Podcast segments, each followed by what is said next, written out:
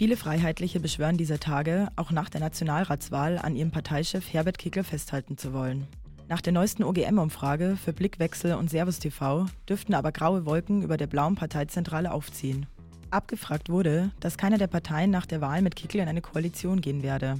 Was also soll der nach der Wahl machen? Überraschendes Ergebnis.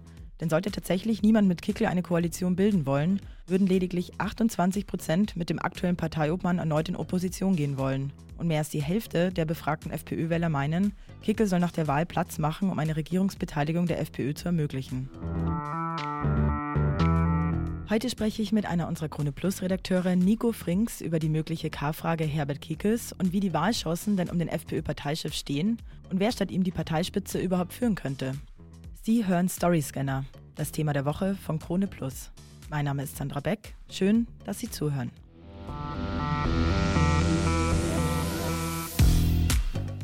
Hallo Nico, erstmal danke, dass du dir Zeit genommen hast. Die spannende Frage, die sich gerade viele stellen, gleich mal vorweg. Wie schätzt du denn die Wahlchancen der FPÖ mit Kickel an der Spitze ein? Umfragewerte und Wahlrealität sehen ja oftmals sehr unterschiedlich aus. Kann man den Umfragen eigentlich trauen? Die Wahlchancen sind sehr hoch, würde ich sagen. Herbert Kickel liegt ja nicht erst seit ein paar Wochen oder Monaten am ersten Platz, sondern seit mehr als einem Jahr. Und äh, seit er zum ersten Mal auf dem ersten Platz gelegen ist, sind ja auch zwei weitere Regierungsbeteiligungen dazugekommen, nämlich in Niederösterreich und in Salzburg. Ähm, und ich glaube, durch diese Regierungsbeteiligungen, in Summe sind es ja jetzt drei mit Oberösterreich, hat sich die Macht der FPÖ schon ein bisschen gefestigt. Das sieht man natürlich auch in den Umfragen. Ich glaube, Herbert Kickel gibt sich ja auch mittlerweile viel gemäßigter und staatstragender, als das noch vor über einem Jahr der Fall war. Wir erinnern uns zurück an die Corona-Demos, äh, wo Kickl ja wirklich irgendwie wie ein Volkstribun da in der Menge gestanden ist und skandiert hat. All das gibt es jetzt nicht mehr. Wir sehen, wie zum Beispiel in der ZIP 2, einen viel gemäßigteren Herbert Kickl, der kluge, langsame, ruhige Antworten gibt und sich und seine Partei da schon äh, ja, versucht einzuzementieren und wählbarer zu machen. Er geht einen Schritt in die Mitte, ähm, ohne dass seine Partei natürlich in der Mitte ist, weil asylpolitisch muss man echt sagen, ist die FPÖ am rechten Rand, sozialpolitisch nicht. Da ist die FPÖ schon eine Spur weiter links, als man vermuten würde. Aber Herbert Kickl macht einen Schritt in die Mitte, das muss man sagen. Er tritt gemäßigter auf, schafft es dadurch auch, diese Umfragewerte konstant zu halten und ja, wird dadurch zur großen Gefahr, vor allem für konservative Wähler der ÖVP. Ist es denn so, dass die, ähm, dass die ÖVP ähm, die, sage ich mal jetzt, die grobe Mitte einfach nicht mehr abholen kann? Also dass die FPÖ eigentlich die Wahlthemen einfach besser abgreifen wie die ÖVP? Besser abgreifen würde ich nicht sagen. Ähm, es ist halt ein, ein offenes Match, äh, ent, entflammt da zwischen den beiden Parteien. Ähm, und ja, die FPÖ, das kann man glaube ich so sagen, ist in der Asylpolitik natürlich sehr weit rechts. Die FPÖ ist aber in der Sozialpolitik gar nicht so weit rechts, wie man vermuten würde und linker, als man vermuten würde. Ähm, deswegen auch ein bisschen ein Schritt in die Mitte. Ähm, sie ist einfach salonfähiger geworden, die Freiheitliche Partei. Das muss man, das muss man sagen. Und deswegen auch zurück zu den Umfragen. Ich glaube, es ist einfach so, dass sich im Gegensatz zu früher viel mehr Leute zur Freiheitlichen Partei bekennen, auch bei Umfragen. Früher hat man das Phänomen gehabt, dass sich viele eben bei Umfragen auch nicht sagen haben trauen, dass sie die Freiheitlichen wählen. Das ist jetzt anders. Die FPÖ ist eine, eine renommierte Partei, die in einem Drittel der Bundesländer in, Nieder in Österreich mitregiert. Ob man es wahrhaben will oder nicht, es ist einfach so. Alle Parteien haben sich ja jetzt eindeutig dazu entschlossen, mit Kickel an der Spitze keine Koalition eingehen zu wollen. Was passiert denn eigentlich nach der Wahl in so einem Fall? Sollte Kickel seine Position nicht räumen wollen? Das ist eine gute Frage. Ich glaube, ähm, dass Herbert Kickel ein bisschen anders an diese Frage herangeht als wir. Ähm, ich glaube nämlich, dass er sich sicher ist und das wohl auch nicht zu Unrecht, ähm, dass er ganz sicher Parteichef bleiben wird, im Gegensatz zu Karl Nehammer und Andreas Babler. Und ich halte es eigentlich auch für ausgeschlossen, dass Karl Nehammer und Andreas Babler, wenn die Umfragen, die wir aktuell haben, dann auch ungefähr so eintreten, dass beide noch Parteichefs sind nach der Wahl. Also Karl Nehammer wird bei der Europawahl ein sattes Minus einfahren und sehr wahrscheinlich auch bei der Nationalratswahl, unabhängig davon, ob sie jetzt vor oder nach der Europawahl stattfindet, ein sattes Minus einfahren. Und das muss man erstmal aushalten. Ja. Ähm, Andreas Babler, jetzt ganz aktuell, die Bierpartei tritt an. Marco Bogo wird ihm sicherlich Stimmen kosten. Ähm, er hat bis jetzt auch nicht wirklich zulegen können in den Umfragen. Und auch er steht nach der Wahl, wenn das Ergebnis so eintritt, wahrscheinlich schon zur Debatte. Und da muss man dann sagen, es ist so, dass Karl Nehammer und Andreas Babler eine Koalition mit Kickl ausgeschlossen haben. Nur wer, ja, wer folgt ihnen nach? Machen die dasselbe? Das, das schaue ich mir an. Also das äh, ist für mich noch viel offener, als es diskutiert wird. Und ich glaube, so denkt auch Herbert Kickl. Er wird die Wahl gewinnen. Wenn, wenn er sie gewinnt, hat er sie demokratisch gewonnen. Und dann äh, wird er ja, vielleicht den Auftrag zur Regierungsbildung bekommen von Alexander van der Bellen.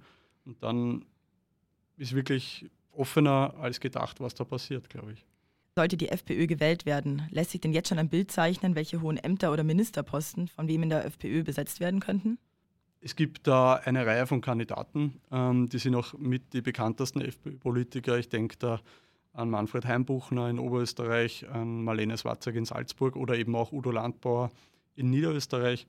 Das sind sicher die drei schillerndsten äh, Figuren, die da eben auch in den Ländern mitregieren da, die müssen sich halt dann früher oder später die Frage stellen, ob sie nach Wien wollen. Ansonsten gibt es da sicherlich noch fähige Leute dahinter, zum Beispiel den Welser Bürgermeister Andreas Rabel, ähm, die Susanne Rosenkranz, jetzt Landesrätin in Niederösterreich.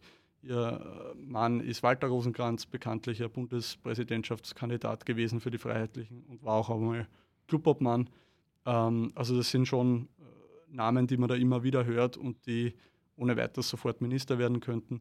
Christian Hafenecker, der U-Ausschussexperte der Freiheitlichen par excellence, wenn man so will, wird das sicherlich auch nicht nur zum Spaß machen, sondern auch auf ein Amt hoffen.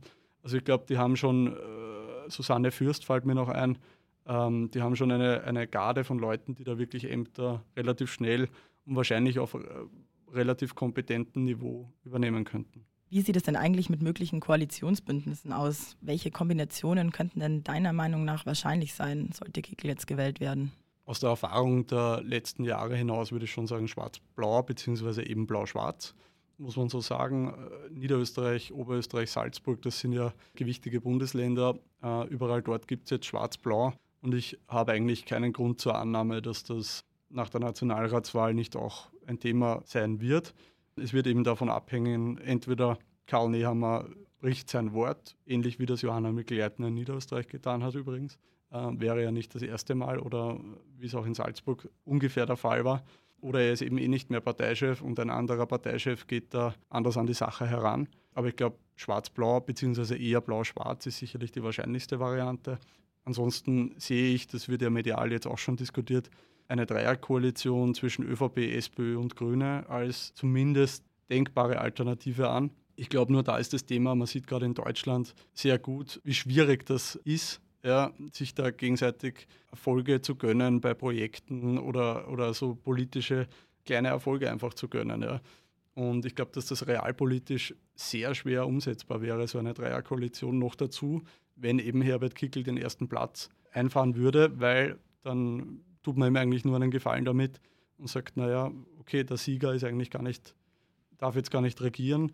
Herbert Kickl würde der Dreierregierung jeden Tag ausrichten, was man nicht wie besser machen könnte. Ich bin mir auch deswegen nicht sicher, ob sich die drei Parteien damit wirklich einen Gefallen tun würden. Ja.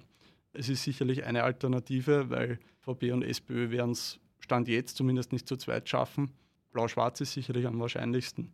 Eine Dreierkoalition, das müssten sich die drei Parteien wirklich, wirklich, wirklich gut überlegen hat man ja jetzt in der letzten Legislaturperiode ja schon gemerkt, dass es sehr oft um Schuldzuweisungen ging, anstatt dass man sich gegenseitig stärkt. Weil du vorher das angesprochen hast, zwecks dem Nachfolgen von Kickel, sollte Kickel seinen Platz räumen müssen, wer könnte ihm theoretisch nachfolgen? Hättest du da schon eine Idee oder einen konkreten Favoriten? Es gab da immer Spekulationen, weil ja Alexander van der Bellen schon einmal angedeutet hat, Herbert Kickel womöglich nicht zum Bundeskanzler zu ernennen es hat dann damals immer geheißen, das könnte Marlene Swatzek sein und die, der Herbert Kickl bleibt irgendwie Clubobmann oder Parteichef und sie wird Kanzlerin. ich halte das für ausgeschlossen. Herbert Kickl wird sich da die Butter nicht vom, vom Brot nehmen lassen. Die vorhin schon genannten Marlene Swatzek, Udo Landbauer, Manfred Heimbuchner sind sicherlich so die, die Namen, die man sich am ersten gleich mal vorstellen könnte. Vielleicht auch Walter Rosenkranz noch einmal. Das glaube ich zwar nicht, aber auch er gilt als Vertrauter von Kickel. Das sind so Namen, die einem da in den Sinn kommen. Sehr gehaltvoll finde ich das aber alles nicht. Also warum sollte Herbert Kickel darauf verzichten? Warum sollte er den, den, den Platz da abgeben? Ich sehe das einfach nicht.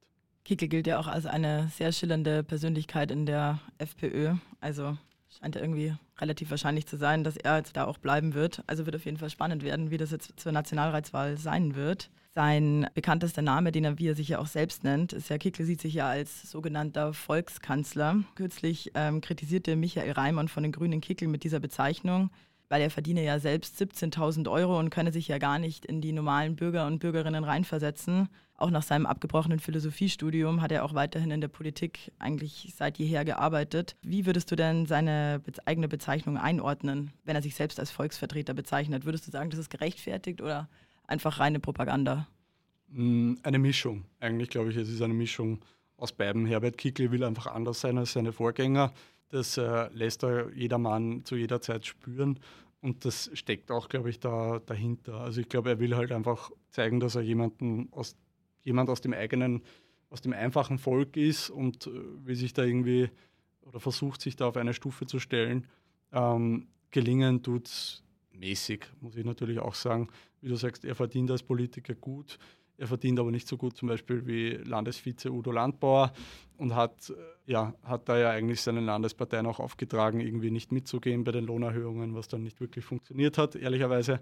Aber ja, ich, ich glaube, das ist ein bisschen Show, die Herbert Kickl, Herbert Kickl da inszeniert und ja, ich glaube, da steckt nicht recht viel mehr dahinter.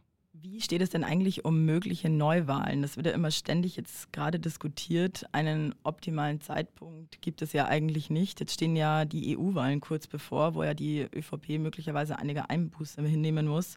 Was meinst du denn, wie wahrscheinlich ist das jetzt überhaupt? Glaubst du, das findet noch statt und welche Strategie wird eigentlich dahinter verfolgt? Alles wird jetzt davon abhängen, äh, wie die Kanzlerrede läuft von Karl Nehammer. Und abhängig davon wird man sehen, wie die ÖVP reagiert und den Turbo zündet ich persönlich glaube schon, dass es ein realistisches Szenario ist. Auch aus dem Grund, weil es ja so eine richtige Neuwahl gar nicht wäre. Ob man jetzt Ende Mai oder Ende September wählt, ist de facto egal. Ich glaube, die Wähler würden es vielleicht sogar gutieren, wenn man einen Wahlkampf weniger hätte und sich das nicht irgendwie über den Sommer zieht und dann im September wieder aufpoppt. Und wir kennen das ja, diese unendlichen, unsäglichen TV-Debatten, wo immer wieder dieselben Themen aufkommen ich glaube, schon jetzt lässt sich sagen, es wird ein sehr schmutziger Wahlkampf, es wird ein sehr intensiver Wahlkampf.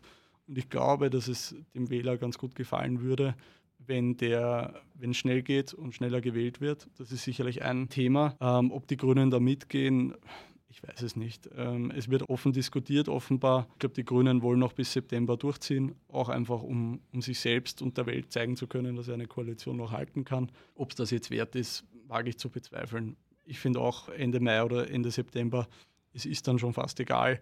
Man hat eh den Eindruck, es wird mehr gestritten als gearbeitet aktuell. Und die, viele Politiker sind schon so im Wahlkampfmodus, die Angriffe nehmen zu. Vielleicht wäre es eine gute Idee, das Ganze vorzuziehen. Äh, wir werden es bald erfahren. Vielen Dank, Nico, für deine Einschätzung. Gerne.